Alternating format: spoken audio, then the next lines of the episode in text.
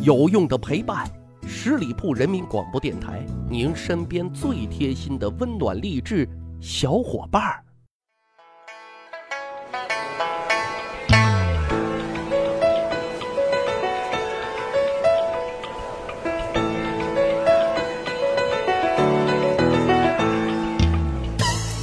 十里铺人民广播电台，趣吧历史，增长见识，欢迎收听《密史趣谈》，我是大汉。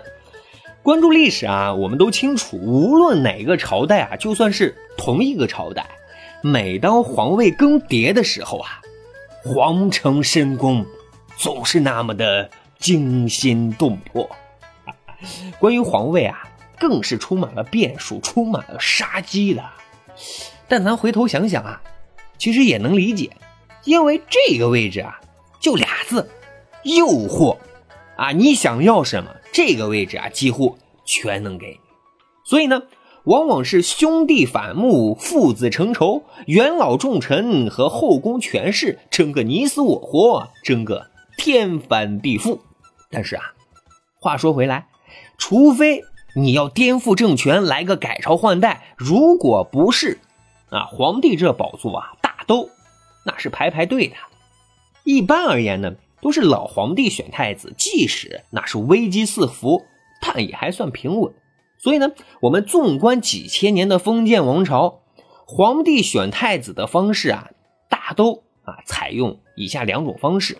第一种呢，那就是皇帝根据立长不立幼的古训啊册封太子，啊这个比较常见。另外一种呢，那就是群臣。联名举荐，但是啊，凡事总有例外的。在宋朝，宋高宗赵构啊，他就开动他的脑袋瓜，创造了一种新型的选举太子的方式。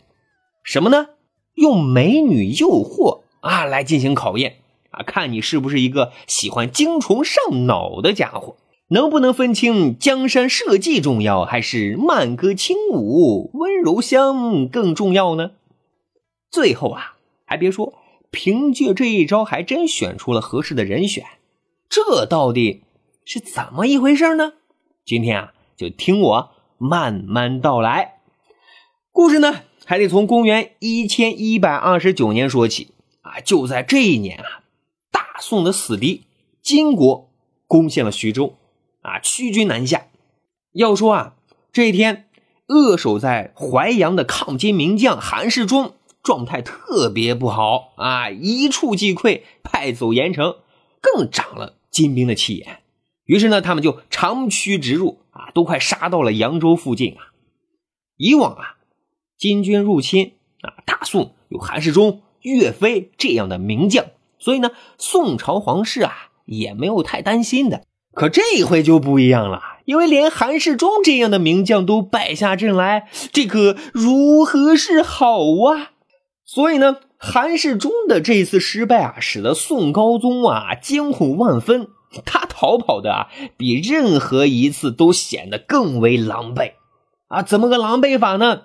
有一种说法，由于他受到了过度的惊吓，宋高宗赵构先生在这件事情之后，就彻底的啊没有了生育的能力啊，也就是说，他的那些精子再也不愿意跟随他。啊，冲锋陷阵了，这还不是更要命的？更要命的是，他的儿子也在苗刘之变之后死了啊！再加上宋太宗赵光义的后人，在靖康之变之后也基本是被金国一网打尽，所以呢，从宋太宗的后代之中啊，几乎是找不出可以继承自己皇位的合适人选了。这可愁坏了宋高宗啊！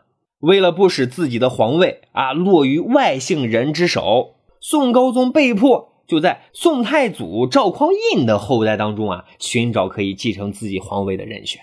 与宋太宗的后代不同啊，当时宋太祖的后代那可就多了去了啊，据说呢也有上千人之多啊。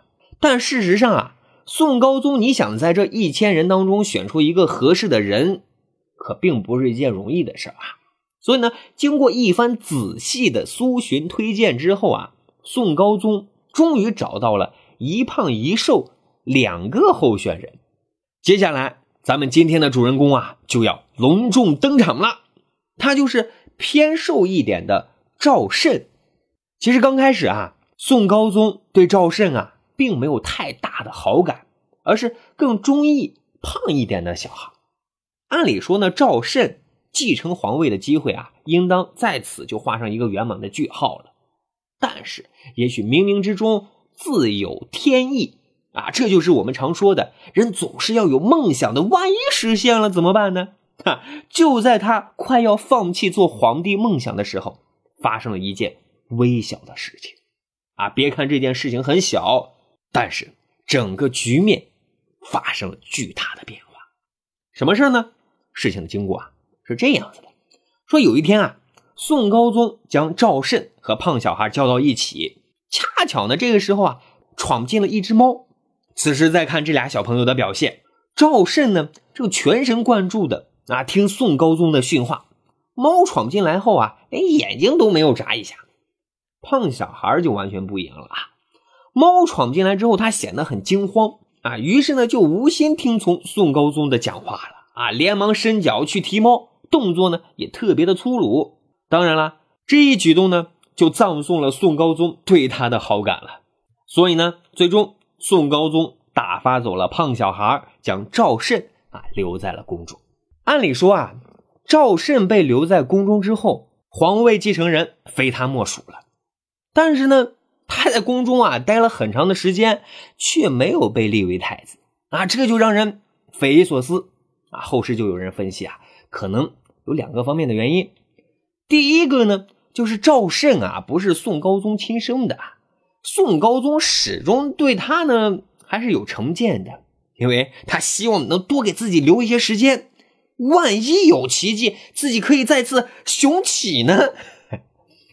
第二呢，宋高宗的母亲韦太后啊，不太喜欢赵慎啊，她呢喜欢养育在宫中的赵卓，他是谁呢？他是赵构的养子。所以呢，他就一直劝宋高宗啊立赵卓为太子啊，这就使得宋高宗在立太子的问题上啊一直摇摆不定啊，不知如何取舍。这个问题啊，真的特别特别的烧脑，怎么办呢？啊，其人自有其招，宋高宗啊就想出了一个既可以不使韦太后生气啊，又可以考验赵慎和赵卓的万全之策。什么万全之策呢？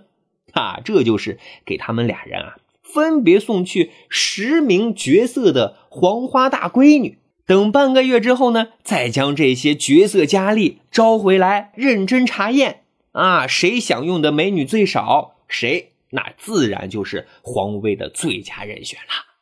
你还别说啊，宋高宗想出的这个招数啊，果真啊，特别特别的管用，效果也是很明显的，因为。在半个月之后啊，送给赵慎的十个佳丽被招回来之后完好如初，而送给赵卓的这十个佳丽啊，就全部啊都不再是黄花大闺女了。最终呢，当然是赵慎啊通过了宋高宗的考验，顺利的被立为太子，直到登上皇帝的宝座啊。虽然后来啊有爆料了，说赵慎之所以能够将十位美女完璧归赵啊，是听从了其师的建议，这才助其登上宝座的。但是咱还得实事求是的说啊，赵慎那是被称为所有宋朝皇帝当中最为精明能干的人物之一呀。为什么呢？因为他在继承皇位之后啊，迅速启用了一批贤能的干吏啊，并且为蒙受不白之冤的岳飞平了反。号称啊颇有当年啊宋太祖的风范啊，因此呢是深受老百姓的爱戴的。而至于赵构呢，后人就评价说他这一生啊，唯有选太子最为公允，能上位天地，下位祖宗，仅此而已 啊。好的，十里铺人民广播电台密史趣谈，今天啊咱聊的是。皇帝只要能过美人关，再加上自己的聪明才智啊，就一定能够标本史册。好，咱还有一个趣吧历史的小分队，如果您对历史边角料很感兴趣，欢迎关注十里铺人民广播电台的公众微信账号。回复数字一就可以添加大汉的个人微信啊。经过简单的审核之后呢，就会邀请大家入群谈天谈地，聊历史段子。本期节目就是这样，感谢收听，下期再会。本期节目由十里铺人民广播电台制作播出。了解更多的资讯，请关注十里铺人民广播电台的公众微信和新浪、腾讯的官方微博。感谢收听，我们明天再见。